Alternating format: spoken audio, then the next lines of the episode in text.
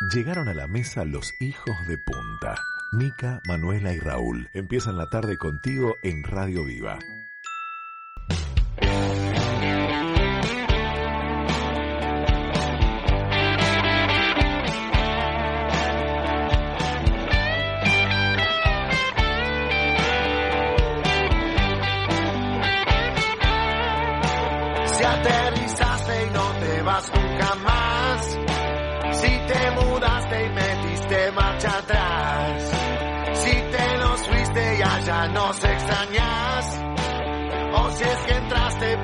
Puerta de atrás.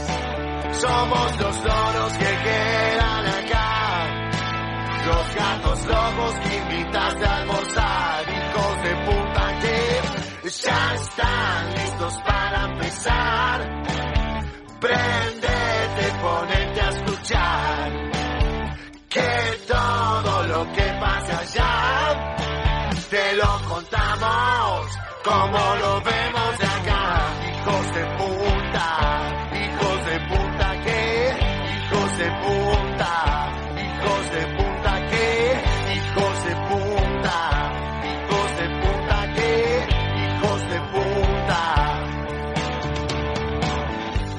Amigas, amigos, bienvenidos. Llovió, pero está limpiando con viento del sudoeste y vamos arrancando la tarde desde Punta del Este. Yo soy Raúl Alberto Coe y empezamos la semana juntos en Hijos de Punta. Somos los solos que quedan acá, los gatos locos que vas a escuchar, hijos de puta que ya están listos para empezar. Te vas a reír y enterar de todo lo que pasa allá,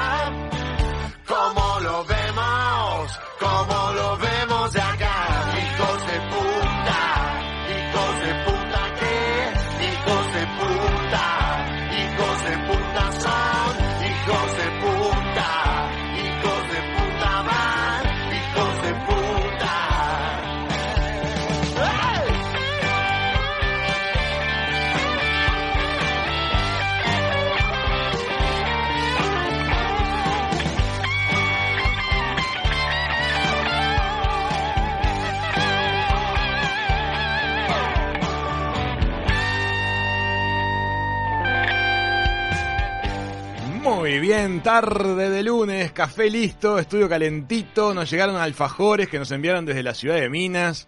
Estamos en la mejor compañía, empezando Hijos de Punta con todos ustedes. Estamos muy agradecidos por todos los mensajes que nos mandan los fines de semana. Estamos encantados con eso, nos extrañan, dicen que lo que hacemos les gusta, eh, que sienten parte de un público que no tenía lo que escuchar, mensajes divinos nos han llegado el fin de semana y les agradecemos mucho porque trabajamos para que las cosas salgan cada vez mejor y vamos viendo que los hijos de punta somos cada vez más. Manu, Manu, ¿cómo andás? ¿Vibraste alto el fin de semana? Uy, ¿qué tal? ¿Qué tal? Bueno, vibré alto porque estuve al cohete todo el fin de semana y lo necesitaba. Y cuando uno hace lo que necesita, la, eleva- la vibración se eleva. Y bueno, un viento la trajo a Ceci. Acá la tengo sentada al lado. Cecilia Seré, nuestra productora, bienvenida. Así que muy contenta. Muy bien. Chiquitúa, ¿cuántas cosas el fin de semana? Hay mucho para comentarle a la gente, ¿no? Lo que más me acuerdo es la siesta linda que me hice el sábado. Ay, qué divino. Qué lindo. Sí, gracias Charo por esos alfajores, nuestra primera oyente. Charo, te amamos. Y hoy nos mandó alfajores de la Sierra de Minas. Es verdad. Mejor imposible. Eh, feliz Día de la Patria a todos nuestros oyentes en la República Argentina. Hoy se celebra conmemorando el 25 de mayo de 1810 el- la conformación del primer gobierno criollo en el Cabildo de Buenos Aires. Así que excelente feriado, momingo y Día de la Patria para todos por allá. Feriado en Buenos Aires. Feriado. Así es. Ah, están todos Nosotros- escuchándonos entonces. Nosotras trabajando acá, deberíamos estar Bueno, pero ustedes se nacionalizaron. Sí, para mí feriado. Yo hoy voy a hablar poco. Y no. Tú, tú ya estás nacionalizada, pero hoy es un día plenamente laboral para ti. Ay. Ah, no vale, porque trabajo acá que se trabajan los feriados. En Claro. Uruguay se trabajan los feriados y en Argentina ya no puedo dejar de... Eh, me cagaron. Y acá no hay feriados, como Por digo eso. yo. Hay menos. Hay menos. Acá hay hay feriados, menos. pero se trabajan todos. ¿Qué onda? Voy a ir a trabajar a la municipalidad, me parece.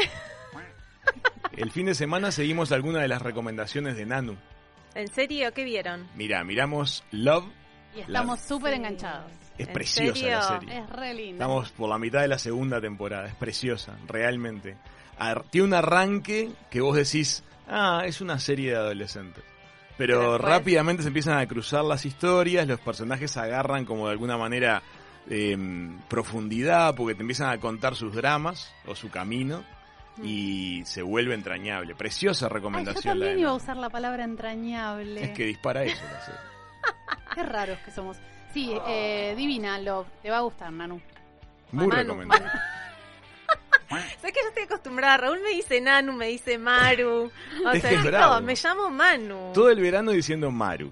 Ahora llegaste vos y es Manu. Y resulta que las recomendaciones son de Nanu. No, Sí, chicos, demasiado. Parece un trabalengua. Terrible. Tremendo. También vimos, o yo empecé a ver un poquito y Raúl la avanzó un poco más, White Lines. Muy, enga- muy este, atractiva, White Lines. La vi en las recomendaciones de Netflix. Atractiva porque es pura joda, ¿no? No es pura joda. No, no, no se queden con eso, que es una mirada superficial. Tiene mucha más profundidad la serie del mismo este, eh, desarrollador que hizo Casa de Papel. Ah, Alex sí. Pina. Pero eso Y fue una este- recomendación de Nanu, ¿no? No, No. no, fue una recomendación de unos amigos nuestros que nos dijeron, mirá, no la dejen de mirar porque está interesante. Y la verdad que está buena porque lo que le pasa a los protagonistas es que entre sus 20 y sus 30 les tocó vivir unos años en los cuales como que tocaban el cielo con las manos. O sea, Sí. Todo se les daba. spoiler, ¿eh? Y este, claro, pero después quedan viviendo todo el resto de la vida como que lo bueno quedó atrás. Y se le genera una actitud como medio nostálgica que es rara para la gente de mediana edad y adultos. Les agarró como el viejazo antes de tiempo. No es viejazo, es como una cosa de añoranza porque nunca llegás a esos niveles de adrenalina y de aceleración. Entonces la vida normal es difícil. Claro, la Melancolía, me- la melanco. melanco. Es interesantísimo cómo funciona porque la serie funciona en dos líneas de tiempo, ¿no? La actualidad y esas mismas personas 20 años antes. Está Sí. brillante como la van llevando. Qué bueno, me interesa. Muy, muy lindo. ¿Qué tenemos para hoy, chiquilines? Bueno, les cuento que vamos a llamar a Joe Malone. Joe Malone. Que- perdido. Sí, que lo que quiere Joe es retomar la charla de la semana pasada con Raúl, que ¿Por tuvo, qué? ¿se acuerdan? Sobre los juegos para jugar de a uno. Ah, Vos- bien. o sea, vos Raúl porque sos un Hijo hijo único. único. y él en Marte porque él es el único en es el realidad. único. Así que es todo de únicos. Charla de único. Bueno, vamos a charlar con, con Joe Malone entonces. Vamos a tener a Nicolás Jodal, que es el creador de la aplicación Coronavirus UI, gracias a la cual eh, Uruguay se metió en este grupo de los 22 países que van a poder usar esa plataforma digital brutal que se está instrumentando para reducir la probabilidad de que haya nuevos brotes incontrolables de coronavirus, no solo en nuestro país, sino de hecho a nivel planetario. Toda la industria del turismo va a terminar estando relacionada con esta aplicación de la cual vamos a estar este, hablando hoy. Es una movida realmente interesante y vamos a tener en el estudio a Nicolás Jodal. Blink 182, Travis Barker en la batería. Qué potencia que tiene este tema. Tremendo. Impresionante. Bueno, para brindar con esto, ¿no les parece? Todo el hemisferio norte, el 25 de mayo, hoy se celebra el Día del Vino. Si ¿Qué les parece? con esta canción y la copa en la mano, es como que tirás todo, ¿no? Estaba pensando en eso, no es una música muy de vino. No. ¿No te da vino? No, Ay, sí, no. yo el vino lo asocio siempre con fiesta también. Bueno, les voy a enseñar cómo pedir vino en un restaurante. Hoy que es el día del vino, vamos a conmemorarlo de esta manera. ¿Qué les Dale. parece? Me Contanos. encanta. Hay como dos momentos a A la ver. hora de elegir un vino. ¿Cuál Primero sería? es elegirlo de la carta, saber más o menos cuáles son las condiciones para elegirlo y luego la cata, cuando viene el sommelier con el vino en sí. Bien, primero, eh, sepan que los mejores países para elegir vino son España, Francia, California y Argentina. Y bueno. California no es un país, pero... Y Uruguay, ponele. ¿Cómo ponele la industria del vino uruguaya? Por favor, lo que estamos Está escuchando en la mesa de hijos de mucho. puta. Existe la regla de que los blancos suelen acompañar a los pescados, mariscos y algunas carnes blancas, los tintos a las carnes rojas, los rosados a los arroces y a la pasta italiana y los vinos dulces a los postres. ¿ok? Y el Bien. cava, lo que sería el champagne español, combina con canapé, fres, pescados, mariscos, además de que es la típica bebida para brindar y celebrar, ¿no? Sí, Muy Así bien. que me encanta. hasta ahí vamos sabiendo de qué es lo primero tienen que decidir qué es lo que quieren tomar de acuerdo a lo Lo que, que van a comer. Maridaje, muy bien. Muy bien. Desposaje. Apúntenle a los vinos en la carta a los de gama media. Porque, por ejemplo, los muy baratos son malos. Sí. Y los muy caros en el restaurante están extremadamente caros. O sea, Ajá. te va a- puede ser que sea un buen vino, pero puede ser que sea un vino que tu paladar no esté ni, Claro, ni siquiera ni- ni cerca de apreciarlo, claro. Gama media. entonces. Así que gama media van bien. Ok. Depende de qué tipo de restaurante estén, no pidan el vino de la casa. suele ser uno de los malos. Pero si Ah. están en un restaurante fancy o medio cancherito, ahí puede ser que sea un poquito mejor. Aquí en general el vino de la casa en Punta del Este es muy confiable. Lo puedes pedir con, con toda tranquilidad. Perfecto. Eh, si van a querer tomar eh, espumantes y están en un restaurante que tiene un verdadero champán francés, van a tener que pagarlo porque es el de los más caros. Si no, con el que tengan el cava disponible están bien. O sea, pueden elegir un cava que va a ser igual de, bien. Y si quieren elegir un extra brut que tiene menos azúcar, mejor todavía. Ajá. Y después levantarse despacito, Sí. porque las burbujitas... Ahora, eh, eligen el vino y el mozo se los trae, ¿no? El sommelier. Sí. Les muestra la botella por algo, o sea, no se crean que le muestra la botella solamente para que vean que hace bien su trabajo. Les muestra la botella para que comprueben que eh, es la añada, o sea, el año que eligieron y el vino que eligieron. Ah, Si no bien. entienden nada de la etiqueta porque está en francés, no se preocupen, nadie entiende nada, solo miren el año, año. el año y la uva, si es la que ustedes eligieron. Bien. Está muy bien.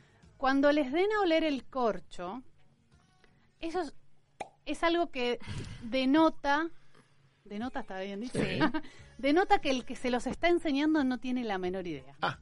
Porque ya no se usa más, eso se usaba muchísimos años antes, Ajá. porque los dueños de los restaurantes o de los lugares en los que se vendía el vino cambiaban las botellas o llenaban botellas buenas con vinos medios más o menos. Horrible. Entonces se les daba, se les mostraba el corcho a los que los compraban para que vean que era la misma añada que decía la botella, porque en el corcho está la información. Bien. Si huelen el corcho era. van a, van a parecer tontos, no lo hagan. Y menos si es de silicona, No, ahí impensable. Claro. Menos que menos. Muy bien.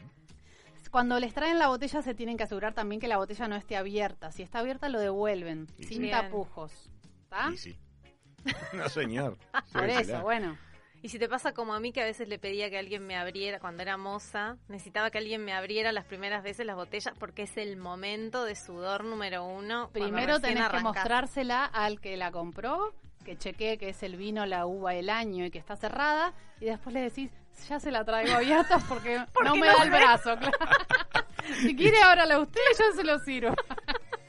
bueno, para pasamos al momento de cata. Sí, No, le, no pueden permitir que le llenen la copa hasta la mitad. No, apenas unas gotitas porque ustedes tienen que hacer mover el vino bien. para que se airee y lo puedan oler.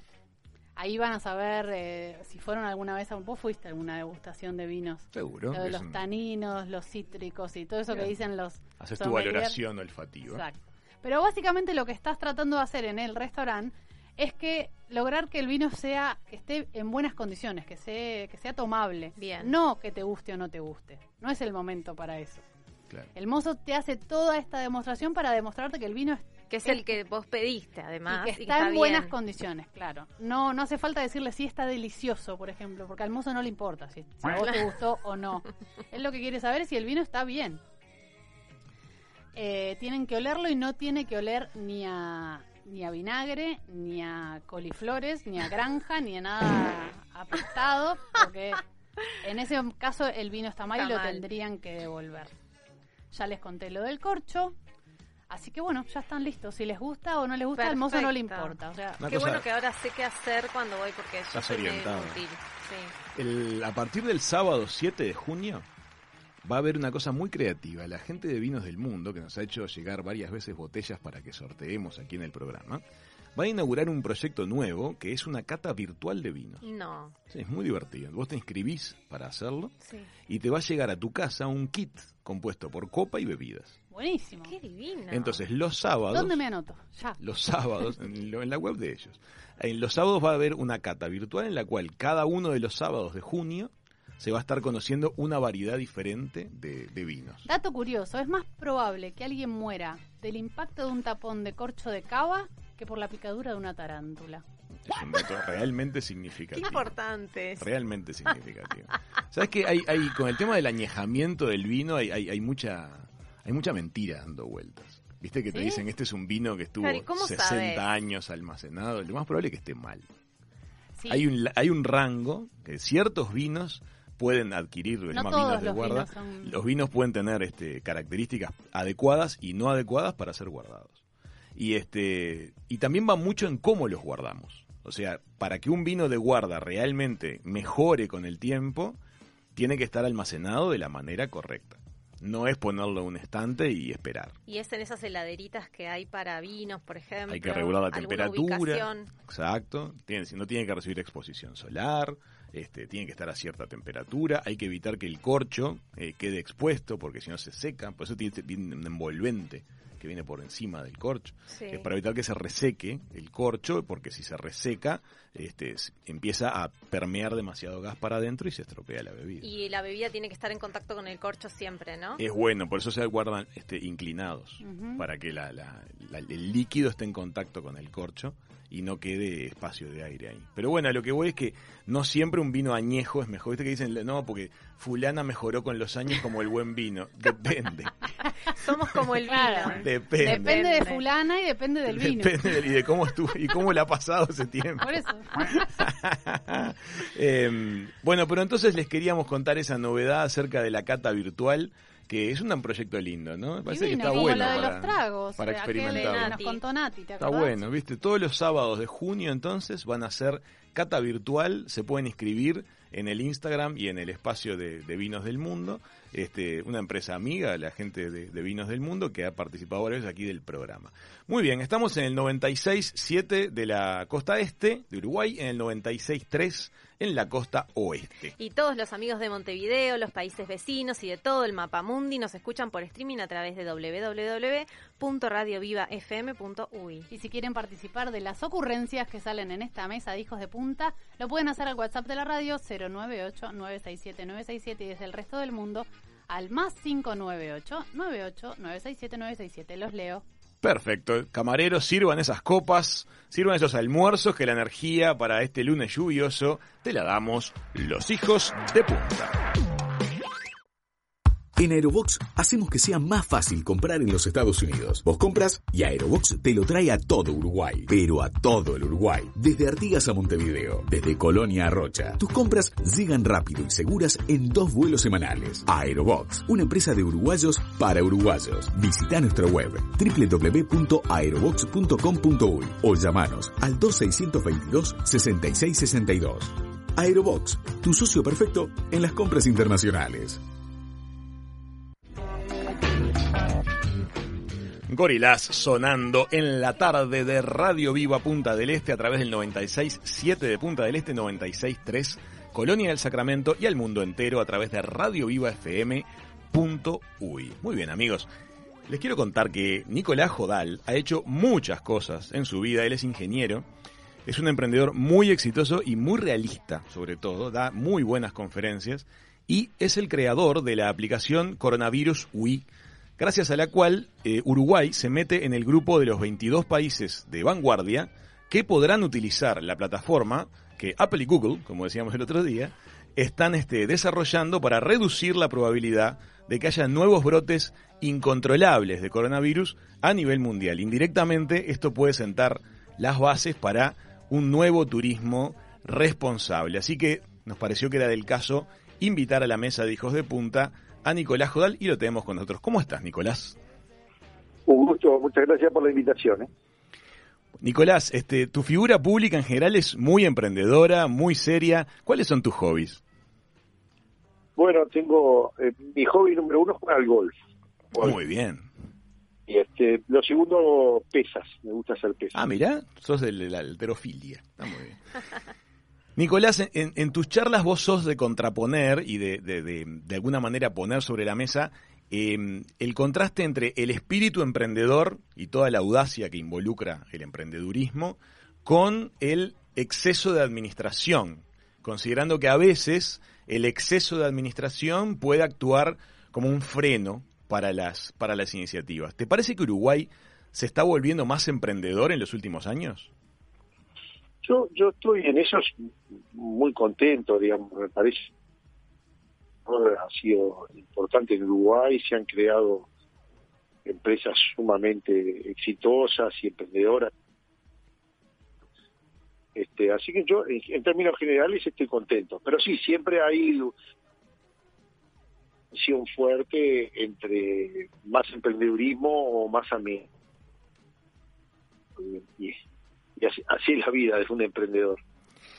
Eh, Nicolás, cuando ves que grandes gobiernos de, países poderosos no escuchan adecuadamente a, sus expertos, que es algo que esta crisis ha puesto de manifiesto, grandes gobiernos que no le han dado gran injerencia a, sus grupos de expertos.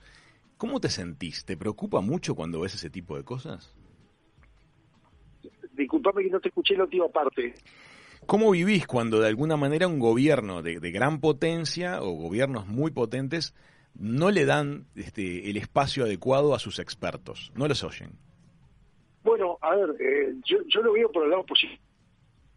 Eh, eh, este gobierno fue un gobierno que aceptó mucho, no solo la parte científica, así que, digamos, en ese sentido, estoy muy, de, Uruguay, y, si lo vemos cómo llegó la pandemia a nivel mundial, es cuando mejor, ¿no? Sí, sin lugar a duda.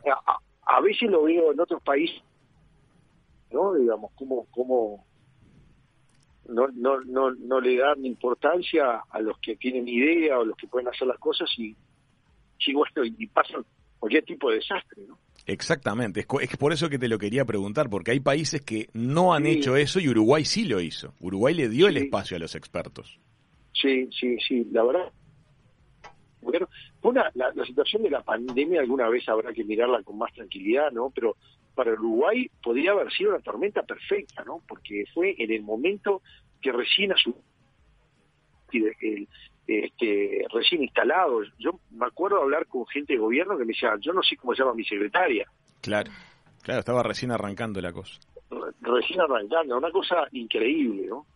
Y decime una cosa, el grupo asesor científico honorario que nació para asesorar al gobierno, ¿no te parece que, sería bueno que lo transformemos en una estructura permanente? De repente que deje de ser honorario, pero que quede un grupo de científicos asesorando de primera mano al, gobierno del país en distintas áreas. Bueno, siempre, para mí, digamos, yo soy un amante de la ciencia, este, así que a mí me parecería, sí, me parece una buena idea, no se me había ocurrido, pero me parece muy buena idea. Parece, parece buena cosa. Tal vez el hecho de que sea voluntario y honorario es algo que tendría que quedar atrás, pero de repente que haya un equipo técnico, ¿no? Sí, no lo puedes hacer a largo plazo, pero pero sí, a ver, yo creo y creo que el resultado ha sido genial, ¿no? Sin duda. te ayuda a la toma de decisiones. Sí. Nicolás, este, esta aplicación que, que, ustedes desarrollaron ahora se va a vincular con este desarrollo, corregime si digo algo mal, por favor, se va a vincular con el desarrollo de Apple y Google para que, de alguna manera, cuando haya una instancia de potencial brote, a los que estuvieron cerca de una persona este, afectada por coronavirus les llegue la alarma para que hagan sus... y reducimos la probabilidad. Correcto, pero sin saber quién fue la persona, ni dónde uno estuvo, ni nada. Si manteniendo la privacidad te, va a decir si estuviste expuesto a un positivo o no. Tú has dicho que este sistema, lo leía en la, nota de prensa del fin de semana, este, está basado en un triple voluntarismo. ¿Qué te parece si le, si le explicas un poquito a la gente ese concepto de las triples voluntades? Sí, digamos, eh, eh, el, gobierno lo va a anunciar con más detalle, pero básicamente lo que te puedo decir es que hay una un primera opción que es cuando bajas la aplicación, si querés participar de este mecanismo de seguridad o no. Claro. El, el, el, segundo mecanismo es una vez que sos positivo, si querés subir tus claves. Claro. Y el tercero es, si una vez que te dio la alerta de exposición, querés que el gobierno se entere que te dio la alerta de exposición o no. Totalmente. Ahora, mm, pregunto, a ver cómo lo imaginas tú. En principio, ustedes están manejando que esto este, opere a nivel de la conciencia de cada ciudadano, de que cada uno de nosotros tome la decisión de bajar la aplicación, si nos contagiamos lo avisemos. exacto, esto es lo mismo que usar un cinturón de seguridad. es bueno usar el cinturón de seguridad. Eh, en, este caso va a ser algo voluntario, pero deseamos que todo el mundo lo use. Absolutamente. La pregunta es si, por ejemplo, la industria turística del mundo no podrá volver alguna de estas tres instancias obligatoria. Para bueno, a ver, eh, es, una opción de lo que se habla, ¿no? Digamos, este, por, ejemplo, digamos, decirle la gente que viene del exterior tiene que tiene que entrar a, obligatoriamente a proceso. Por ejemplo. Es una opción, ¿no? Digamos. pero está basado en que ahora disponemos de esta tecnología, distinto para los países que no disponen de esta plataforma. Tú siempre decís que para que suceda algo, tienen que estar dadas las condiciones para que suceda. ¿Qué es lo que estaba dado en Uruguay que permitió que ustedes puedan desarrollar coronavirus.ui? Mira, un, montón de cosas, sobre todo, digamos, a ver, es una aplicación única en el mundo, fundamentalmente por cómo está integrada con el resto del Sistema Nacional de Salud. Bien. Y eso lo pudimos hacer porque ya había un sistema integrado. Claro. Pero, por ejemplo, para darte una idea, desde que vos decís, yo tengo un síntoma y, y, algo me siento mal, hasta que termina en un test y después un tratamiento de videollamada y demás, todo lo haces vía la app, sin tener que salir de tu casa. Claro. Y además tenés conectividad. no hay nadie que lo hacer. Pero Uruguay tiene conectividad en todo el territorio. Bueno, además, unidad, eh, hay conectividad en todos lados. Eh, en general los teléfonos son buenos que permiten hacer esto, casi todos permiten videollamada. Este, el, mecanismo de videollamada que, se viene utilizando de la segunda versión ha sido un extraordinario ahorro de tiempo y, baja riesgo, ¿no? La gente no se tiene que movilizar para que venga un médico y le esté consultando cosas. Totalmente. El sistema de salud de, Finlandia, que lo, conocimos el año pasado en una visita, está basado en el mismo sistema. La primera consulta siempre es telefónica con videollamada antes de poner en marcha las infraestructuras de policlínicas y de emergencia. Claro, claro. Bueno, creo que una de las cosas que deja el, coronavirus es que adelanta el futuro. Claro. Sí, nos, apuró. Esto en algún momento sí va a ser en Uruguay. Lo que pasa es que ahora lo vamos a hacer mucho más rápido. Claro. Nicolás, esta herramienta que es un logro orgullosamente uruguayo y que es tan útil, ¿es viable que se pueda compartir con otros países que no la tengan y que estén interesados en contar con ello? Bueno, de hecho estamos conversando con varios países que están interesados. Este, exactamente la misma aplicación, no porque replica todo, no, no, no se puede replicar lo adelantado de Uruguay, pero algunas tareas sí. Qué bueno. O alguna función sí. Vos sabés, Nicolás, que estamos notando que Uruguay es mencionado una y, otra vez a nivel internacional, hoy por hoy en forma positiva, porque eh, además de ese tradicional mensaje de qué amables que son los uruguayos y de qué simpáticos que son y qué cariñosos, ahora resulta que también son los que bajaron a los pasajeros del Greg Mortimer y los aplaudieron, son los que aplanaron la curva en América del Sur, los que están reabriendo con cautela. Nosotros sabemos que hay que mantener bien arriba los cuidados, pero ¿Te parece que nació un nuevo como un nuevo atractivo turístico, ese Uruguay sano y natural? Mira, sin duda, y creo que en eso alguien que también está haciendo lo mismo es Nueva Zelanda, y, no solo atractivo turístico, sino que hay la idea de decir, ¿por qué no me vengo a vivir a Uruguay? Totalmente. Este, y eso está pasando en Nueva Zelanda también. Sí, se convierten como en islotes. ¿por qué no me voy a vivir ahí? Claro. Totalmente. Estamos muy ilusionados al respecto, sobre todo nuestra radio se escucha en toda la faja turística, desde Colonia hasta Rocha, y visualizamos un futuro de mediano plazo con mucha radicación extranjera, obviamente tomando las precauciones en, los ingresos, pero es, mejor que el turismo. el mecanismo este de, contact tracing, que se llama contacto de, manejo de contactos, creo que va a ser un componente que debería ayudar mucho al área turística. Contact tracing es la palabra, muy, muy bueno. Nicolás, para los que no estamos en el mundo de la programación de, computadoras, es una pregunta que, nos surge siempre que lo mencionan. Tu compañía, Genexus, ¿qué es lo que hace? ¿Es como un software para desarrollar software? Sí, es un poco difícil de, explicar, pero es, un programa que hace programa. Es un programa que hace programa. es un programa que hace programa. Es una cosa rara, digamos. Este, hay, hay muy pocas empresas en el mundo que se dedican a esto. No, no somos más de 10 empresas en el mundo que nos dedicamos a esto y se apoyan en inteligencia artificial. Sí, está todo basado en... Es básicamente como si tuvieras una especie de robotito que te programa por vos. Wow. Qué maravilla, qué maravilla. Nicolás, en los comienzos del coronavirus se habló de una tasa de contagio mayor dentro de un rango de, edad adulta, digamos. Y la aplicación a mí me resulta muy útil, sobre todo para tener bien monitoreada este segmento de la sociedad y darles tranquilidad. El tema de la accesibilidad para el uso de adultos mayores. ¿Se tiene en cuenta a la hora de planificar una aplicación, teniendo en cuenta que puede haber como una distancia generacional que dificulte el uso? Sí, totalmente. Bueno, desde la primera versión lo que tratamos de hacer es eh, el tamaño de los caracteres, un montón de cosas para que sea fácil para el adulto mayor. Después, en las siguientes versiones, pusimos cosas para, problemas que tenga gente auditivos o visuales. Eh, fuimos también agregándole más cosas para que sea más fácil la, accesibilidad. Perfecto. Eh, vos tuviste una experiencia bastante inusual ahora a raíz de todo el proyecto de Coronavirus UI, que a fin de cuentas tú tenías algo para aportar voluntariamente, se lo, se lo ofreciste al gobierno y como que te abrieron las puertas. Entonces, la pregunta es, ¿cómo es la relación con las estructuras del gobierno? ¿Cómo te sentiste, de alguna manera, relacionándote con el Primero, una cosa, no, no, soy yo, ¿no? Somos más de 150 personas. Correcto, perdón, sí, sí, y pico de empresas, ¿no? Bueno que lo digas. A mí soy el vocero, pero digo, pero no, no es que sea yo solo. Muy bien que lo aclares, perfecto. La, la, la verdad, la y, y, todos son horarios, ¿eh? Digamos. Todos son horarios. Esto, esto lo estamos haciendo solo por el país. Qué bueno. Eh, la verdad que nos fue muy bien, digamos, la, no solo con la agencia natural, que es la GESIC, que la verdad que la gente se comportó de forma espectacular, sino que también, por ejemplo, con otras áreas, fundamentalmente el Ministerio de Salud Pública, que también nos recibieron muy bien. Nosotros éramos gente que veníamos de otro palo, ¿no? Pero que recibieron muy bien. La verdad que encantado. Perfecto. O sea que entonces, ¿a ti te parece que otras personas que tengan ideas interesantes y aportes este, reales para hacer pueden encontrar las puertas abiertas? que hay que acercarse. Sí, por supuesto. ¿A partir de cuándo estaría empezando a funcionar la conectividad este, con la plataforma de, Apple y Google, Nicolás? No, no, no sé decírtelo. Este, estamos trabajando en eso. Todavía no, hay una fecha oficial. Ok, perfecto.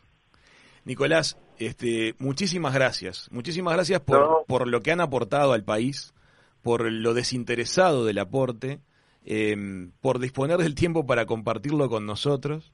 Este, es un placer hablar contigo, la verdad es, es un gusto, un gusto amigos y bueno, este ya se vienen tiempos interesantes cuando venga esta nueva versión. Y esperemos que ayude al turismo. Claro que sí. Nicolás, vos tuviste una relación muy linda con mi papá hace muchos años, así que también estoy seguro que él está contento de que de alguna manera estemos Absolutamente. Si hay alguien que me formó por el amor de la ciencia y por el amor de la tecnología, fue Raúl Coe. Pero mira, Raúl Coe padre, aclaremos porque este Raúl Coe aporta poco en ese campo. Pero Raúl Coe padre y vos sé que tuvieron una relación hermosa. Yo, yo eh, lo, aprecio mucho y hice una vez hice una charla especialmente dedicada a él. Me consta, siempre te estaré agradecido por eso. Nicolás, muchísimas gracias por este ratito. El gusto es mío, muchas gracias. Amigos, era Nicolás Jodal, creador junto con un enorme equipo de colaboradores de Coronavirus UI, algo que nos va a ayudar muchísimo en los próximos años a todos los uruguayos pasando por la mesa de Hijos de Punta. Arroba Hijos de Punta 967. Seguinos. Estamos con vos. En Aerobox hacemos que sea más fácil comprar en los Estados Unidos. Vos compras y Aerobox te lo trae a todo Uruguay. Pero a todo el Uruguay. Desde Artigas a Montevideo. Desde Colonia a Rocha. Tus compras llegan rápido y seguras en dos vuelos semanales. Aerobox, una empresa de uruguayos para uruguayos. Visita nuestra web www.aerobox.com.uy o llamanos al 2622 6662. Aerobox, tu socio perfecto en las compras internacionales. Linda versión de Seven Nations Army. Son la 1 de la tarde y 53 minutos en Punta del Este. Estamos por el 96.7 de Punta del Este, 96.3 de Colonia, al mundo entero, a través de Radio Viva FM. Qué agradable que es charlar con Nicolás Jodal. qué interesante, ¿no? Se viene algo muy lindo para Uruguay apoyado en todas estas plataformas este, es un nuevo atractivo turístico, un país sano y natural. y que lo puede confirmar además, ¿no? Que lo puede mostrar, que lo puede este, verificar. Me parece que la industria turística va a volver obligatorias algunas de estas cosas que por ahora son voluntarias.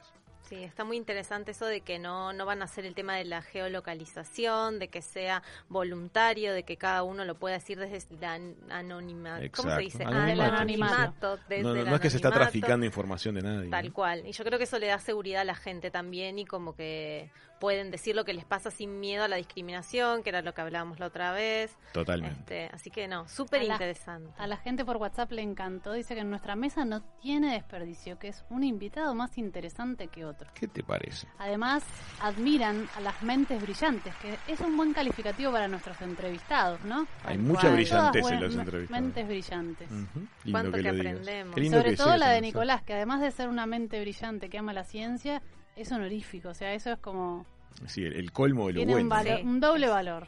Eso es impresionante. Le invitamos a todo el mundo a descargarse a sus teléfonos móviles la aplicación Coronavirus UI porque justamente parte del éxito de este proyecto y parte del futuro de la confiabilidad de nuestro país en todo lo referido a su estructura sanitaria depende de que todos la tengamos, o sea que el grueso de la población tenga instalada en su teléfono la aplicación. Es el primer paso de esos tres pasos voluntarios que le vamos a estar pidiendo a todo el mundo. Yo ya la descargué. Yo la tengo desde el 13 de marzo descargada o 14 que fue que salió y me voy fijando todos los días ahí eh, cómo es el avance de nuestra nuestra curva achatada. En breve va a haber que, va a haber que actualizarla, porque Sí, cuando sí. venga la conectividad con Apple y Google, que eso no tenemos todavía la fecha, Apple Google. va a requerir una actualización para ingresar al sistema mundial. Sí, igual por suerte tuvo mucho éxito. Él en, en las entrevistas dijo que no hizo ni falta promocionarlo, que él solamente este, en una conferencia de prensa comentó y el primer fin de semana hubo 220 mil personas ya con la, con la aplicación en sus teléfonos.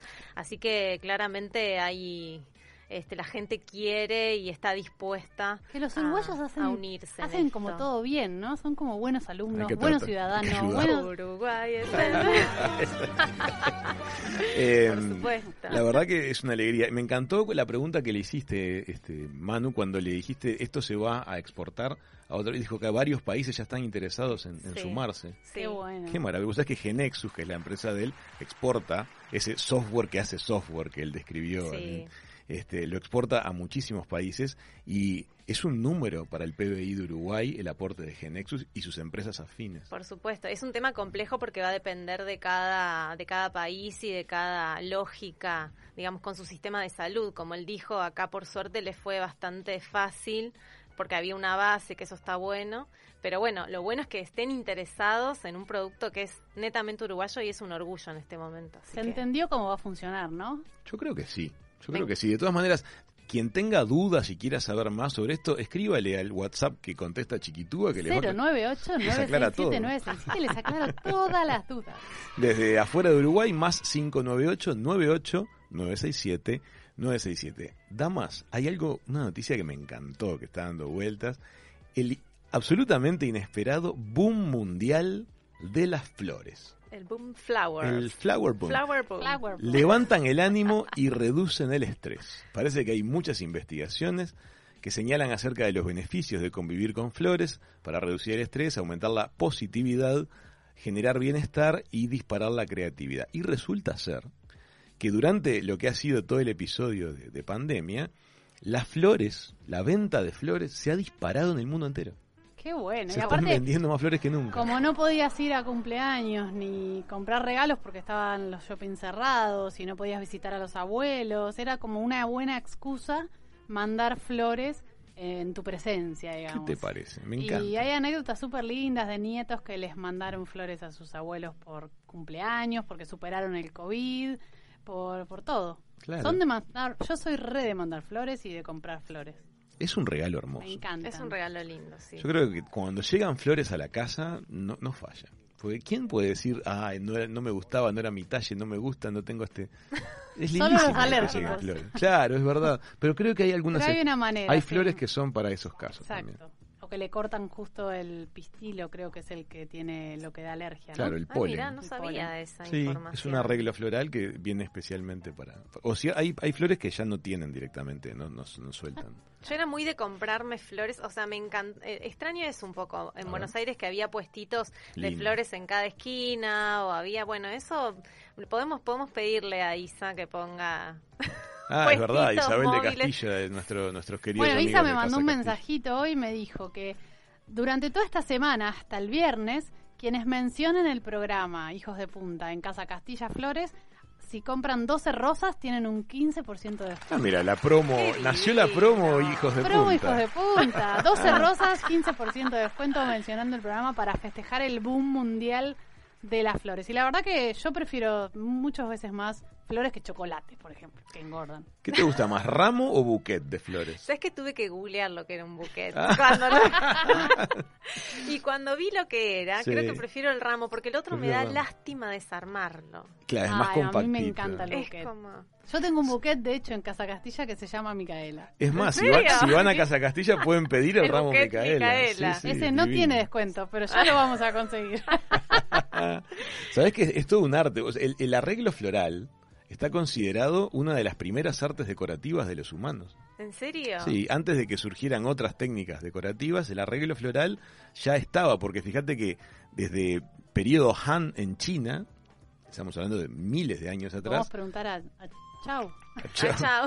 ya había este, todo un encanto en el mundo del arreglo floral. Japón también desarrolló su técnica que se llama, se llama Ikebana, que incorpora muchas veces el elemento del tallo o la rama como Sí. elemento gráfico de alguna manera.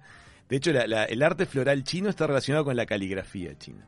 Ah, mira. Sí, tiene muchas líneas de contacto en cuanto a los ángulos y a la, la- preeminencia de colores, tiene que ver con la caligrafía china. El Ikebana no, es una línea de trabajo artístico que se conecta más como con las energías de la naturaleza. Se propone que los arreglos florales japoneses tienen que lucir como, como que hubiesen crecido de esa forma. Qué un- hermoso. ¿Y, y de ¿Cuánto dónde- sabes? Sí, no, pero el es cerebro interesante sofisticado, eso. ¿no? Es re interesante. Pero ¿y de dónde sale, por ejemplo, el ritual ese de tirar el ramo de flores en Eso un tiene- casamiento? Eso viene de Arabia. Porque, ¿Cómo, ¿Cómo sabes el Yo pensé árabe- que lo iba a matar con la pregunta.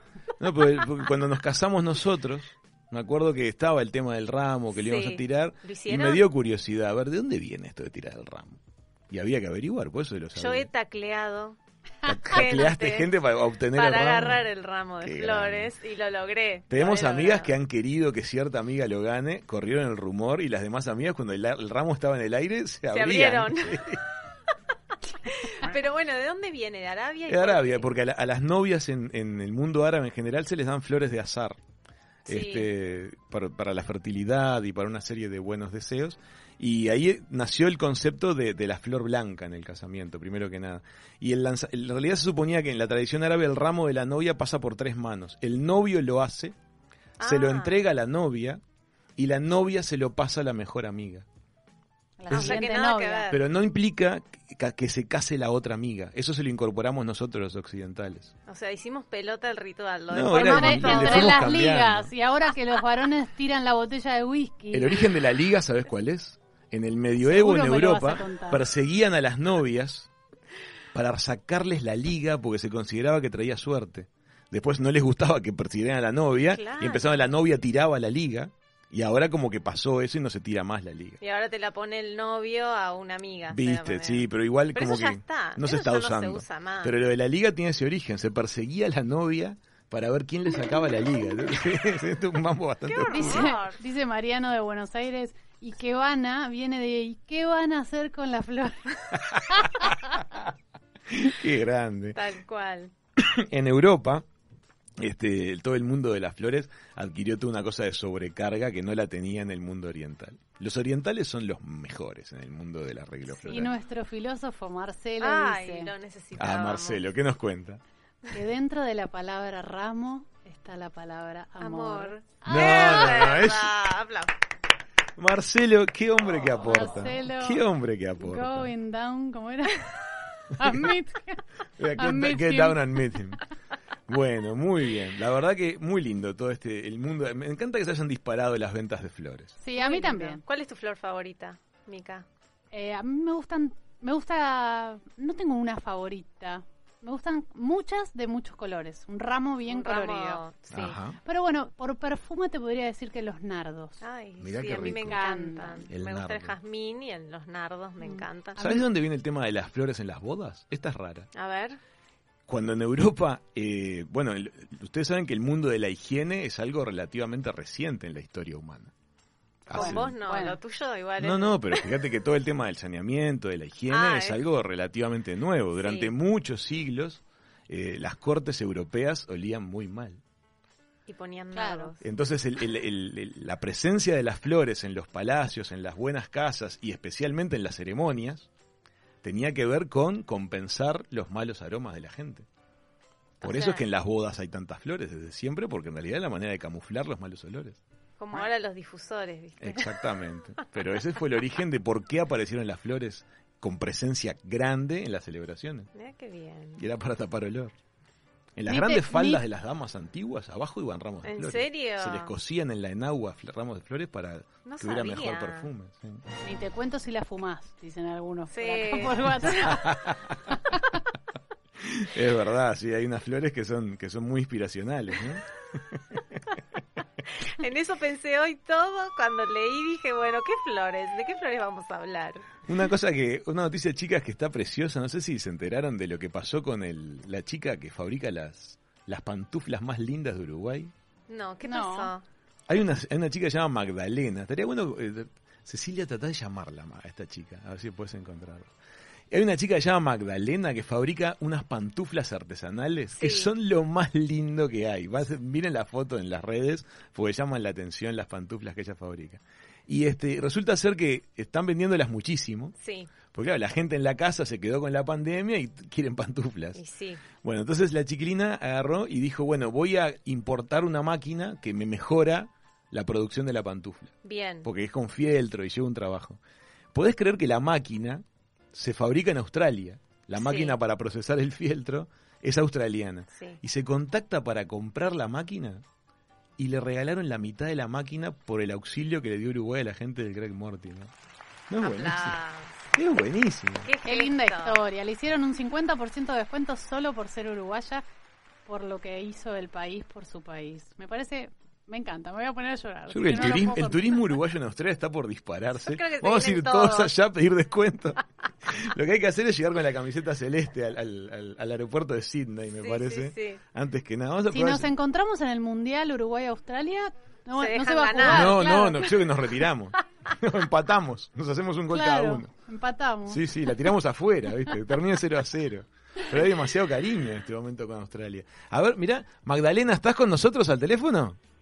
Sí, buenos días, ¿cómo están? ¿Qué tal, Hola, Magdalena? Aquí Magdalena. estamos los hijos de punta, este, Mica, Manu y, y Raúl. ¿Cómo te va? Mucho gusto, muy bien, gracias. Pero muchas gracias por atendernos. Magdalena, contanos cómo fue esta historia, porque tenemos nada más que la nota de prensa, quería que lo cuentes vos. Mm, mira, este, yo sé que inició lo deportiva con todo este tema, eh, tema de la pandemia, tuve que dejar de trabajar y de atender Ujú. y mm, conozco y siempre hice artesanías en filtro. Este, y bueno, con mis hijas empezamos a buscar la oportunidad eh, de qué hacer con, con el fieltro que pudiera gustar y que fuera llamativo y atractivo para la temporada que se venía y se nos ocurrieron hacer pantuflas y, y bueno, está, tuvo éxito. ¿Y buscaste la máquina por Este- internet? Eh, Sí, la máquina la busqué por internet y este contacté al proveedor y él este hablando con él como forma de agradecimiento este me, me dio un código de que de descuento que al volcarlo al, a la página de compra eh, fue un 50% de descuento. Wow. Qué bueno, y, po- y te dijo que era debido a- al favor de los uruguayos hacia la gente de- del, del barco Greg Mortimer. Sí, sí. Pues Yo, yo en realidad, bueno, le conté toda la historia, le dije que era uruguaya y una mañana me levanto y tengo tenía en el WhatsApp un mensaje de él diciendo que, bueno, que que en agradecimiento al, al cómo se había comportado el gobierno uruguayo con nuestros compatriotas, este, con sus compatriotas, este, me pasaba un código de descuento para que yo volcara la compra y no me decía cuánto.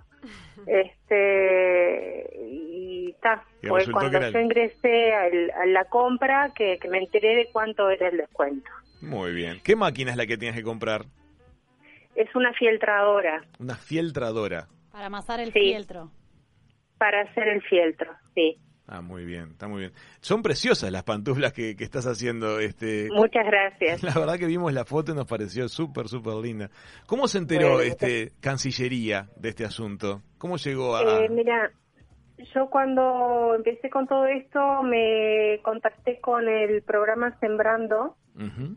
Y un asesor, Andrea Rom, del programa Sembrando, me llamó para orientarme eh, a quién, yo lo que necesitaba era que alguien me asesorara en cuanto a quién comprarle este insumos, Claro. materia prima, lana, este cargadoras, este hormas para moldear las, las zapatillas, necesitaba saber dónde comprar todo lo que necesitaba para hacerlas. Este, y bueno, hablé con ella, ella me orientó muchísimo, me pasó una cantidad de contactos y cuando me pasó esto de la compra de esta máquina, yo le pasé un mensajito a ella contándole que era lo que me había pasado por la emoción que tenía, le comenté, fue un comentario entre ella y yo y fue ella que lo elevó elevó ese ese ese mensaje que yo le había pasado se lo se lo pasó a Talvi. Linda historia. Vos sos kinesióloga, ¿no?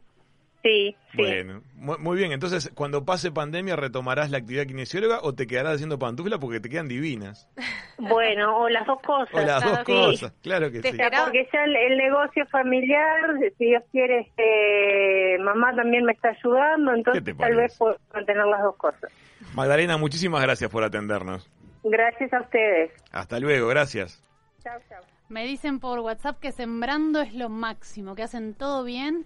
Eh, unas chicas que se dedican también a la cerámica que les hicieron unas consultas. Todos los emprendedores eh, artesanales, por decirlo de alguna manera, o artesanos, eh, responden consultas enseguida y están muy interesados en ayudar a los emprendedores. Ah, qué bueno. Habría que conseguir la dirección de la Sí. gente de Sembrando y divulgarla. Le vamos a averiguar todo y vamos a hacerle saber. Porque hay mucho emprendedor que escucha Hijos de Punta y que seguramente pueda encontrar este allí un apoyo interesante para lo que sea que estén haciendo. Qué bueno, bueno. Muy bien. Me encantó. Me encantó la historia porque es eh, emocionante y es emprendedora, ¿no? Porque también en, épocas como estas, lanzarse ella a hacer una inversión de una máquina, de un producto totalmente nuevo para ella que es kinesióloga. Claro. Capaz hace las pantuflas también con un- una bolita para que te duela menos la espalda, ¿viste? Pero ¿Quién te dice? Ya sabrá. Pero Sabés la- qué buenas son para Claro. los pies, seguro.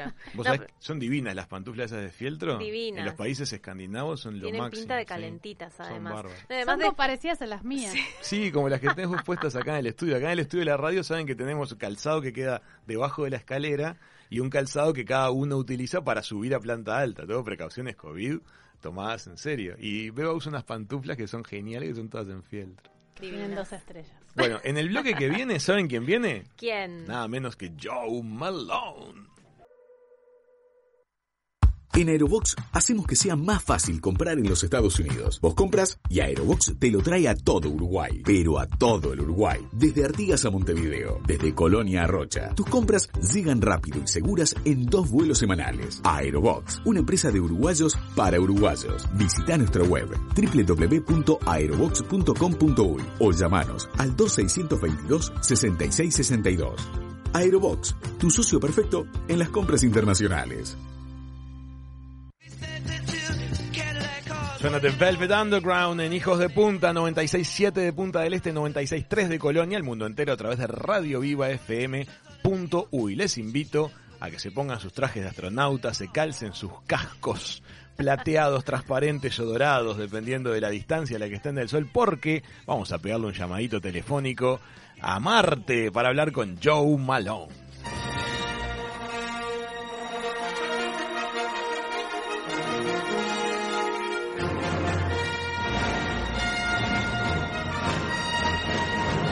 Se fue por seis meses a Marte, pero lleva cinco años allá. Joe Malone habla solo con los hijos de punta y es el corresponsal más solitario de la historia.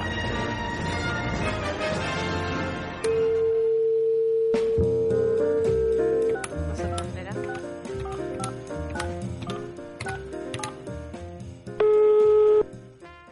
A ver. Ahí está, por, estamos llamando.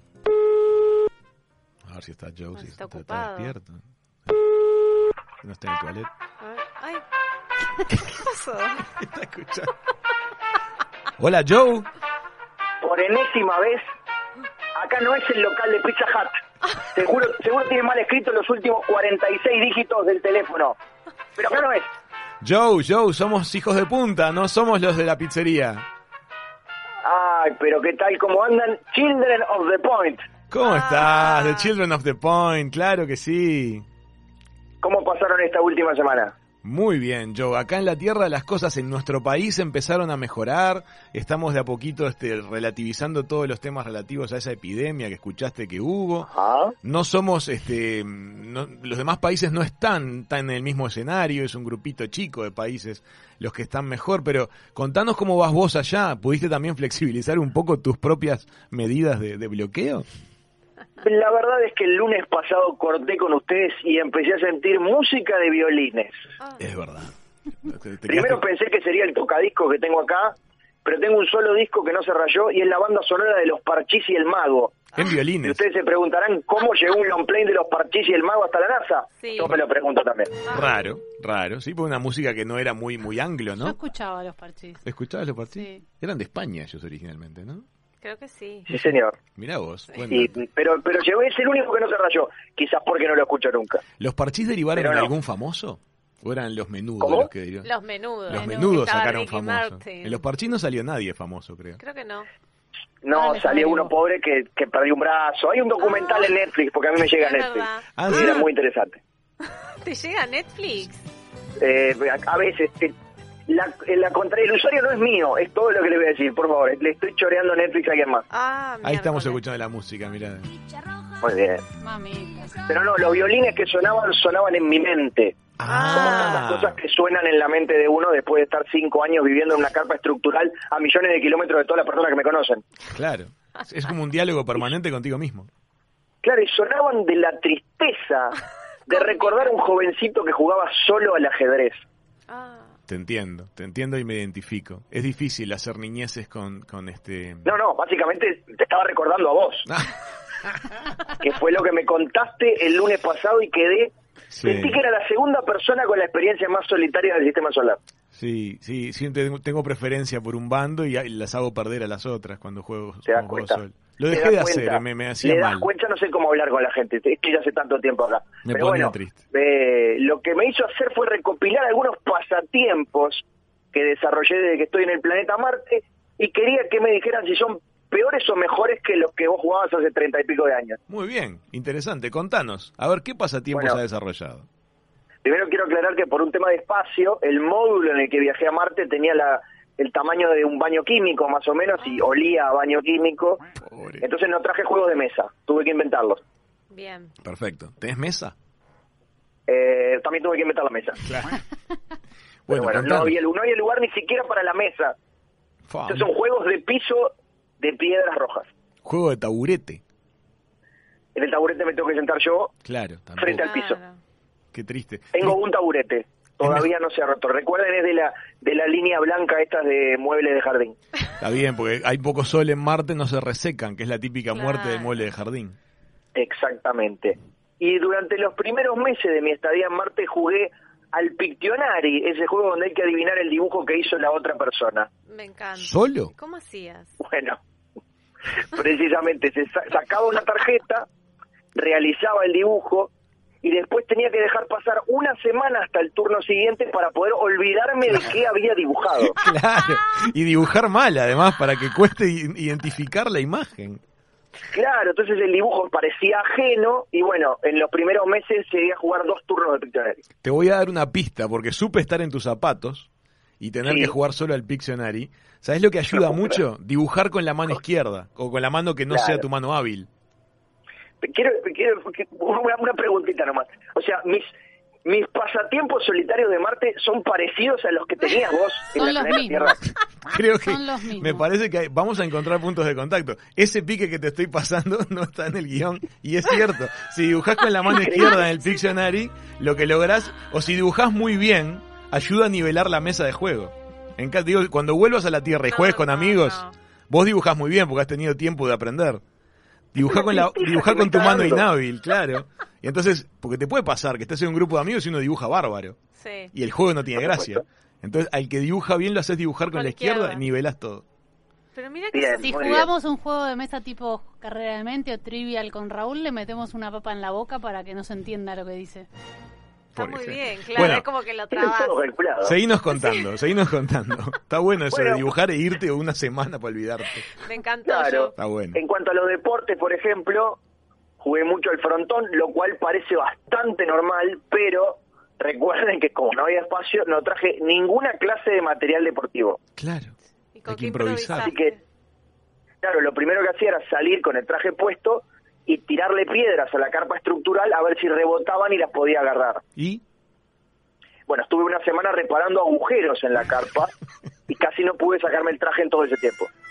Incómodo, claro, la carpa no es, eh, aparte es una superficie muy convexa, difícil la- para predecir el rebote, ¿no?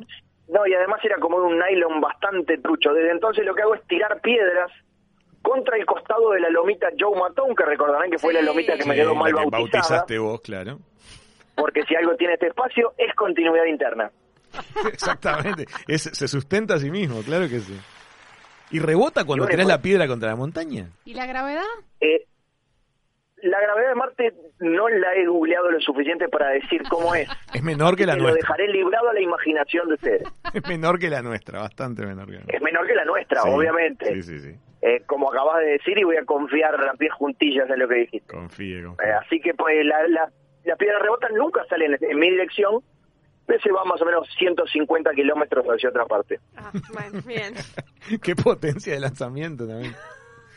Sí. Muy bien, Bueno, entonces. eh, O sea que no sé si en tu improvisaste el caso has jugado al frontón. truco solo también, de pronto me puedes dar consejos a mí.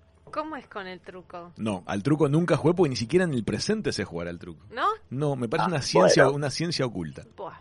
Yo aprendí las reglas por internet, Ah, mira. Ah. estudié las del truco argentino, las del truco Claro. uruguayo, me di cuenta que las del truco uruguayo son bastante mejores, más divertidas. ¿En serio? Me sorprende No que me sorprende que en el tema trucos Uruguay supera Argentina.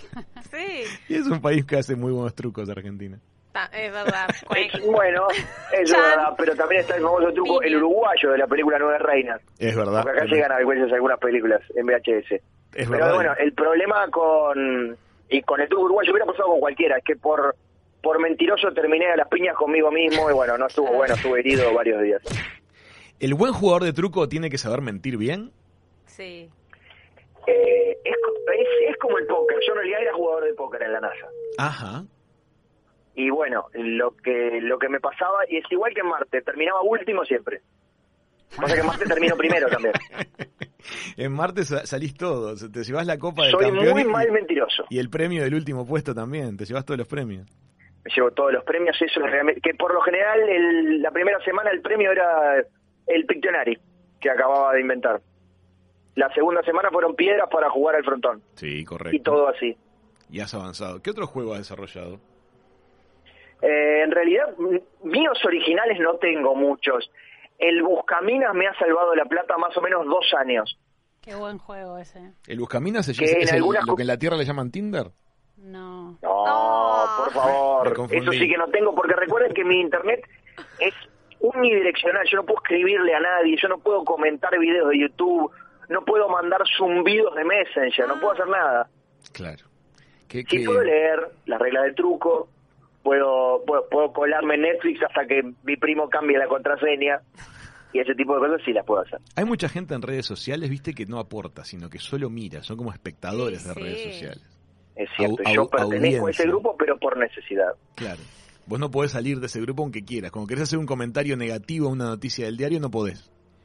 No he podido siquiera, gente que ha escrito en la NASA son todos unos ladrones, nunca llegaron a la Luna, mucho menos a Marte, ni siquiera puedo ponerle un me enoja en Facebook. Pa, eso sí que me pondría de pésimo humor.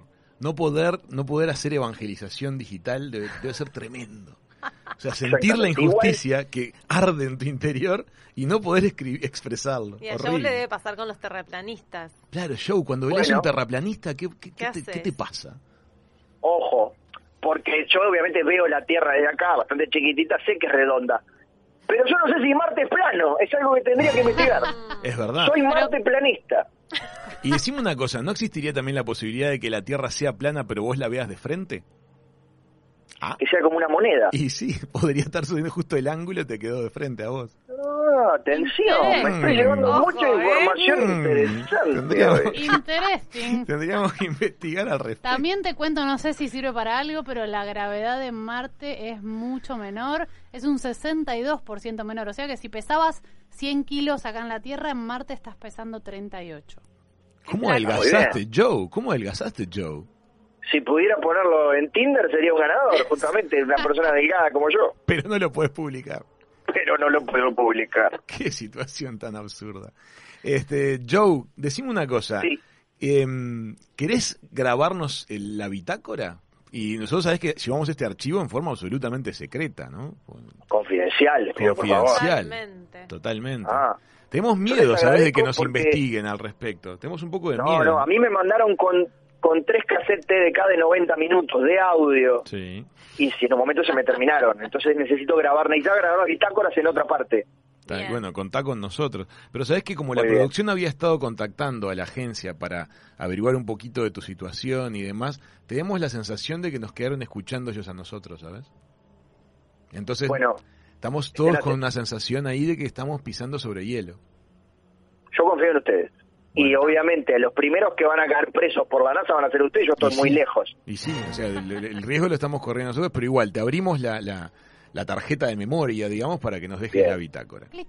Muchísimas gracias. Cuando ustedes quieran. Ahí vamos, Mati, Clic. tarjeta. Vamos. Bitácora de Joe Malone, número 1863. Ayer no fue mi mejor domingo. Quise aprovechar que el día estaba lindo, va, que estaba igual a los otros 1862 días, y salí a dar un paseo con el traje espacial. Será un resfrío o una alergia al abandono, pero estornudé mientras caminaba y empapé todo el visor del casco quedando prácticamente ciego Horrible. Porque no había forma de limpiarlo desde el lado de adentro. Claro. Estuve cuatro horas para encontrar mi carpa y estoy considerando empezar a salir con una cuerdita. Fin del comunicado. Ah, muy bien. era- Muy bien amigos, era Joe Malone desde Marte contándonos sus desventuras. Qué bravo estornudar adentro del visor del, de las... Es una cosa que no sé cómo la resuelven, Beba. Es una cosa que teníamos que averiguar. El caso del estornudo. ¿Cómo No sé. Tienen una turbina de aire que No, está el flujo de aire, sí, pero no sé las partículas, no sé si las, si las limpia realmente. Vamos a No ver. sabemos a qué velocidad va el flujo de aire. bueno, muy bien amigos, era nuestro corresponsal oficial Joe Malone, el astronauta abandonado en Marte, una vez más contando sus aventuras y sus desventuras en la mesa de hijos de punta. En Aerobox hacemos que sea más fácil comprar en los Estados Unidos. Vos compras y Aerobox te lo trae a todo Uruguay. Pero a todo el Uruguay. Desde Artigas a Montevideo. Desde Colonia a Rocha. Tus compras llegan rápido y seguras en dos vuelos semanales. Aerobox. Una empresa de uruguayos para uruguayos. Visita nuestra web www.aerobox.com.uy o llamanos al 2622-6662. Aerobox. Tu socio perfecto en las compras internacionales. Qué lindo, bandas de cuerdas metálicas. Nos íbamos a la tanda con las suecas de The Cardigans y volvemos con Hootie and the Blowfish a la tarde lluviosa de Punta del Este en el 96.7, 96.3 de Colonia al mundo entero a través de Radio Viva FM.uy.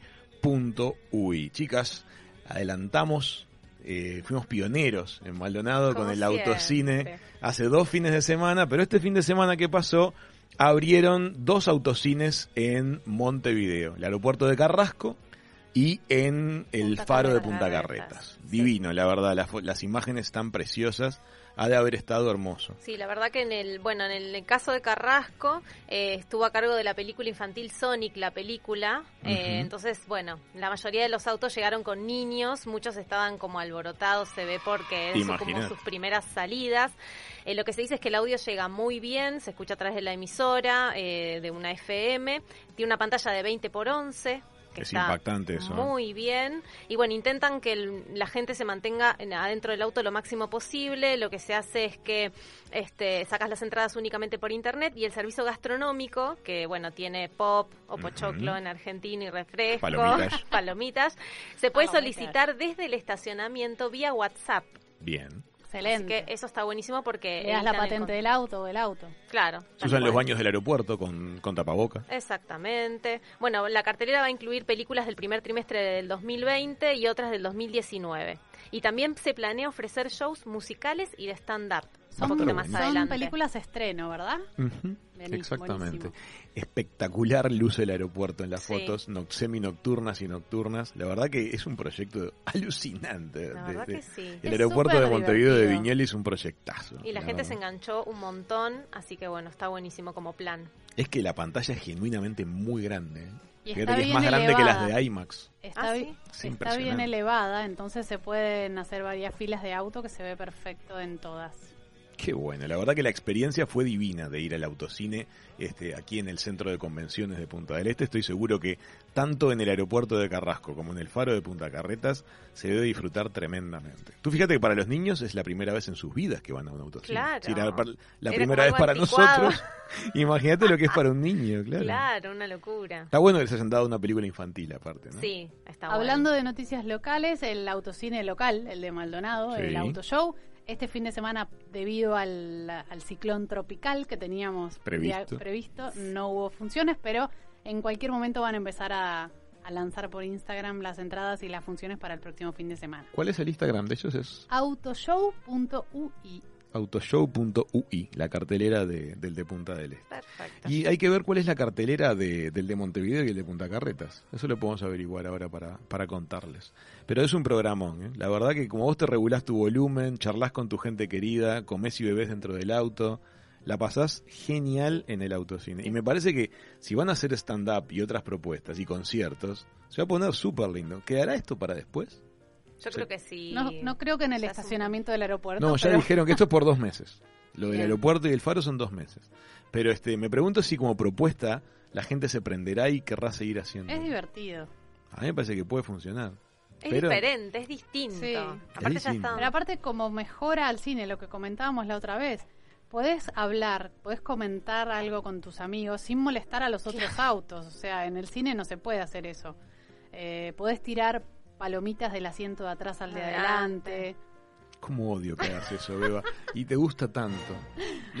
Has sido capaz de hacerlo en el cine, ¿sabes? ¿En serio? Sí, y Pero después con de- alguien conocido. No, le tira a la ¿Con gente. No, y después, mentira. Con la vez alguien pasada, conocido. le quisiste tirar a alguien conocido y terminó en el peinado de una señora que estaba una- unas filas más Y adelante. aparte como no pesa le debe haber quedado prendido. Claro, Claro, se se da pega. cuenta. Ella tira y después como prenden las luces voy yo y junto todo, ¿viste? Porque me da cosa Ay, que, que tengan que venir los acomodadores a limpiar el pop que tira ¿Vos no, no juntás todo lo que, lo que consumís en el cine en una sí, bolsita? Eso sí, pero no voy hasta adelante a sacarle el Bueno, pero pochoclo se a la señora que- del pelo. Es que no debieras haberlo lanzado, pero ya que lo lanzó, vamos y lo juntamos. Pero es un buen aporte juntarle a la gente del cine tus propios residuos y llevarlos a la papelera, no dejar todo Sí, tirado Sí, ahí. es ¿no? verdad. Es, Es un aporte positivo. Si te tuvieras que limpiar la sala entera. Totalmente de acuerdo. Hay eh, varias personas que por WhatsApp me están diciendo que cuando eran chiquitas y hoy son personas de alto riesgo de COVID, iban al autocine. Me imagino en esos, no sé, ¿Aquí en Uruguay o en Argentina? Cadillacs. en Argentina. En Cadillacs. En Torino irían. Claro, en esos autotes, ¿no? Ford Falcons generación Eran 1. como sofás, porque ni siquiera tenían la separación en el medio, era todo un asiento. El asiento delantero era corrido, seguro. Y en Buenos Aires no hubo una vez eh, autocine, pero era así como picadito, digamos, no era por est- esto ahora se da por el tema de la pandemia y demás, pero creo que hay, había ciclos de cine en Buenos Aires, de autocine, no sé si era autocine, creo que era cine como en un parque, tipo Ajá. Plaza San Martín, que Ah, es muy lindo. grande, claro, era cine al aire libre, que es donde también pasaban los partidos del Mundial, Lindísima experiencia. y eso me parece que está bueno. El que está dando el servicio de autocine en el aeropuerto de Carrasco es Live Cinemas, así exacto. que tienen la cartelera Ah, en la, publicación de página la- de, de Live Cinemas y en Aerolife UI en Instagram. Aerolife, es el mirá vos. Aerolife UI. Aerolife UI. Aerolife, a- Aerolife UI. Ok. Está muy bien. Escuchen, este, las aplicaciones de citas online Sí. también están disparadas. El coronavirus tuvo que ha disparado unas cuantas cosas. Este. Primero paralizó todo, después ahora disparó no, todo. ahora son claro. nuevos negocios. Las aplicaciones para conocer gente por internet fomentan citas virtuales por videollamada. Ahí Bien. está. Como manera de seguir conociendo gente, sin propagar virus. Algunas como Tinder aseguran que verificarán las fotografías un aumento de hasta el 22% han tenido. Son números, ¿eh? 22%. 22% es bastante, sí. El, eh, el bloque anterior te dice el chiste de... Yo lo entendí, pero Joe me parece que no, no entendió. No sé si Joe lo agarró. Sí, capaz que sí. ¿Cómo fue que dije la...? ¿Cómo le gusta que le No me acuerdo. El, el que chiste dije. que le... No me acuerdo cómo dije. No me acuerdo. Buscaminas. Buscaminas. Ah, era va, lo mismo que el Tinder. Buscaminas era el Tinder. Ahí. Qué machista, aparte, porque no puede haber mujeres Claro. buscando hombres. ¿no? Bueno, pero es un chiste. Se puede, tenés que hacer el chiste inverso. Ya el chiste inclusivo Camino. es difícil. Biscamine. el Bisquemine. Bueno, la cosa, lo que me llamó la atención... Mejor me callo. Lo que me llamó la atención de esta nota es que los sociólogos destacan que preguntas que podrían parecer raras, como si se tiene anticuerpos o si ha- se ha pasado el coronavirus, ahora parecerán normales. O sea, en vez de preguntarte de qué signo sos, te voy a preguntar si tenés, este, Si anti- tenés anticuerpos. si tenés anticuerpos de COVID, ¿entendés? Eso sí que es sexy. Eso es muy No, bueno. pero te levanta mucho el, el- el- este, la autoestima. Le decís, no sabés lo que tengo para vos. Tengo anticuerpos. Muy bueno. Y te prenden. Y la mordida ahí, perfecto. Muy bueno, muy interesante. Me gustó eso. Bueno, me parece que eh, tras esta pequeña introducción ha llegado el momento de que reflexionemos. Vamos a reflexionar un poco. A ponerse de pie. Ya llega el chiqui mensaje.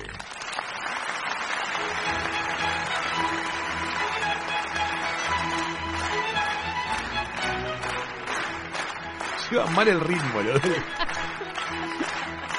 los del aplauso van mal.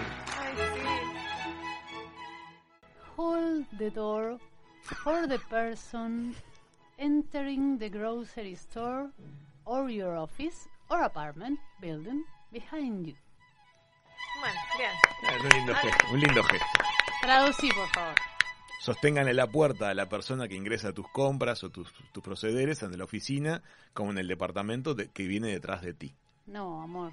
¿Cómo no? Sosténgale la puerta a la persona que está entrando al, al almacén. Grocery store es el almacén, no que te hizo las compras. Ah, correcto, tenés razón. Claro, que te sostenga. ¿eh? Yo puedo ser oficiada por un instituto en inglés. Lo merecerías, Lo merezco. sin duda. Eh, que te so- le sostengan la puerta a alguien que Que quiere entrar al almacén, que está entrando a la o oficina, tu oficina o a tu departamento. Ahora yo me pregunto, en esa situación, por ejemplo, Mm. entrando al almacén y el almacén tiene número, ¿no? Hay que hacer cola para que te atiendan. Hay que sacar número. Sí. Claro, el almacén, en la panadería, la farmacia, vieron que a veces te atienden con un número. Bien, Sí. Hay Hay que hacer la cola. Si vos le sostuviste la puerta, vos sos persona A, le sostuviste la puerta a persona B, Pasa B. ingresón, pasa B. B llega el número, pero llegaste vos primero a la Tiene razón. Beba. Tiene O sea, razón. Tiene razón. B no tendría que darte el número, Sí. B te tendría que dar el número. Corresponde. Y si no te lo da, Se genera una situación súper incómoda. ¿qué haces? Hay que insistir en la bondad humana. O sea, la, la próxima vez que vuelvas a caer en la situación, no tenés que pensar, la vez pasada me estafaron, perdí un Persona lugar. B me estafó, No hay que pensar eso, hay que volver a sostener la puerta y confiar Hay en que el otro. insistir. Insistir pero en la no le bondad. decís nada, ni siquiera una miradita más intensa, o no te digo con, con evangelización, ¿no? Por No. eso ya son palabras mayores, pero Le saco charla. Para que Ah. surja en la otra persona el espíritu. Para adoctrinarlo. No, pero saco charla de un tema genérico. Le No. pregunto, le- en una panadería dijiste que es el lugar, ponele. qué buenos croissants hay acá. ¿Qué viniste a comprar? Y la persona inicia la charla contigo y una vez que inició el diálogo, le va a surgir el espíritu. Che, me aguantaste la puerta, vos vas primero. Decís, Sí, lo, lo, lo inducís. Yo lo que haría, me acerco cada, me acerco más que él al mostrador, como "Mm, yo primero. Para que, la- para que se dé cuenta que llegaste vos primero. Porque estamos de acuerdo que abrir la puerta no es ceder el número, no es lo mismo. No, no, es un gesto de cortesía, pero no implica ceder tu puesto. Tú llegaste primero en ese caso. Claro. Es un muy interesante caso el que plantea. La verdad que sí, realmente. He vivido el, esa el situación. chiquimensaje ¿eh? es para reflexionar e inspirarlos. He vivido esa Sí, situación. sí, estás yo también, por eso lo puse. Sí, sí, es muy buena observación. Una vez también me pasó algo curioso. le sostuve la puerta a una chica Sí. en un país muy evolucionado. ¿Cuál? Creo que ¿Se era Noruega. decir? en Sí, Noruega. sí, Noruega o Le, so- Suecia, le sostuve la puerta a una chica para dejarle pasar y se ofendió tremendamente. Sí, Se doy fe. Lo se mandó ofendió, a me, freír me- churros. me- me- me- en noruego. me hizo la, el adoctrinamiento. Porque claro, es un gesto visto como machista. Pero ¿y te llegó a explicar que fue Plenamente. por eso? ¿O vos intuiste que No, había no, sido? no, me dijo le de llegó a todo. explicar.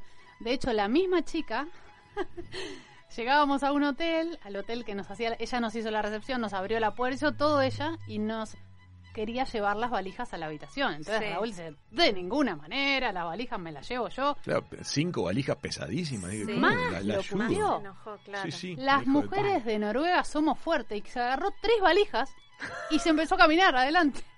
No, pero lo que fue curioso fue que una recepcionista de hotel se sintiera ofendida y te lo hiciera notar. Viste que la recepcionista de hotel en general se la sí, banca. sí. Pero en este caso dijo, no, no, disculpe, esto no corresponde. Claro, pero ahí ya estabas como en su- estabas como interrumpiendo en su trabajo, ya es diferente, me Lo de las maletas es comprensible. lo de las maletas, lo Pero de la lo de puerta, la puerta fue raro. raro. Aparte es un gesto de bienvenida poco frecuente. O sea, no es un malvenido.